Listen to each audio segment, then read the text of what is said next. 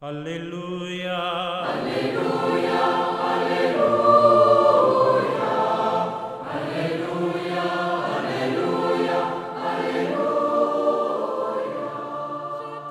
Hola, ¿qué tal queridos amigos? Aquí estamos en esta reflexión en este domingo, el 20 del tiempo durante el año. Hoy vamos a reflexionar en torno a Mateo capítulo 15, en los versículos 21 al 28. Un pasaje conocidísimo por todos nosotros, el pasaje de la mujer cananea. Al grito de Pedro, Señor, sálvame del domingo pasado, y a la súplica llena de fe de la mujer pagana, Ten compasión de mí, Señor, hijo de David, responde el corazón de Dios que se dona como Salvador y salvación a sus hijos. En esta lógica del amor infinito de Dios, se inserta y se comprende la escena narrada por el evangelista San Mateo. Se lleva a cabo en tierra extranjera.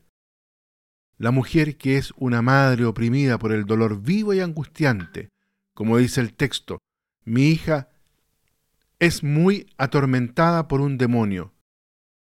Es una cananea, sin ningún derecho de acercarse al Señor a pedirle su intervención. Y sin embargo, a pesar de todo, viendo al Maestro, no se cayó el grito del propio sufrimiento expresado en tal modo el materno deseo de salvación y de liberación por la propia hija.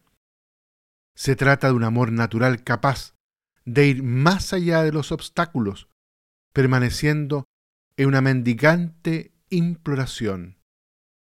La mujer no pretende la intervención del Señor como un derecho, sino que lo pide como un don a aquel que es don total, reconociendo en el Señor al Mesías.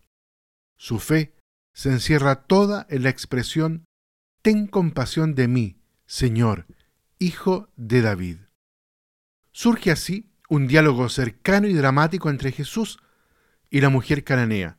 Es el diálogo que abre aquel corazón de madre, adolorido pero lleno de fe, y se abre al horizonte la salvación que Cristo trae a toda la humanidad. Y así toma forma la historia de un dolor abierto a la fe y de una fe convertida en milagro y liberación. Mujer, qué grande es tu fe, que se cumpla lo que deseas. Por la fe creída y profesada en las palabras y en las obras, se cumple el deseo del corazón del hombre. La felicidad y la salvación se realizan en el encuentro con el Señor y su poder. Nos damos cuenta cómo en la narración evangélica se pone continuamente de relieve el hecho de que Jesús, cuando ve la fe, realiza el milagro. Esto se dice expresamente en el caso del paralítico que pusieron a sus pies desde un agujero abierto en el techo. Pero la observación se puede hacer en tantos otros casos que los evangelistas nos presentan. El factor fe es indispensable. Sin embargo, apenas se verifica, el corazón de Jesús se proyecta a satisfacer las demandas de los necesitados, que se dirigen a Él para que los socorra con toda su fuerza mesiánica y divina. Una vez más, nos damos cuenta que el milagro es un signo del poder y del amor de Dios que salva al hombre en Cristo. Pero precisamente por esto es al mismo tiempo una llamada del hombre a la maduración en la experiencia de la fe, a crecer en la fe. Debe llevar a creer ya sea al destinatario del milagro o a los que fueron testigos del mismo milagro. Como conclusión, el evangelista nos señala que en aquel momento quedó curada su hija. Existe, por lo tanto, una extraordinaria y sobrenatural sincronía entre la obra de la fe y la obra de la salvación. Seguir a Cristo es garantía cierta, por lo tanto, del don de la salvación. Pensemos ahora, queridos amigos, en una aplicación en el contexto que estamos viviendo de esta pandemia que nos ha afectado a todos en nuestro país, en la humanidad. La debilidad y el sufrimiento de nuestros afectos más queridos y más sagrados, podríamos decir, pueden llegar a ser, tanto para nuestros hijos, familiares, para las personas con las cuales vivimos, una verdadera escuela de vida. Qué importante es educar a los miembros de nuestra familia y en familia en la comprensión de esta cercanía en la enfermedad. Y muchas veces llegan a hacerlo en tanta profundidad cuando los momentos de la enfermedad van acompañados también por una oración profunda y la cercanía afectuosa y atenta de nuestros familiares.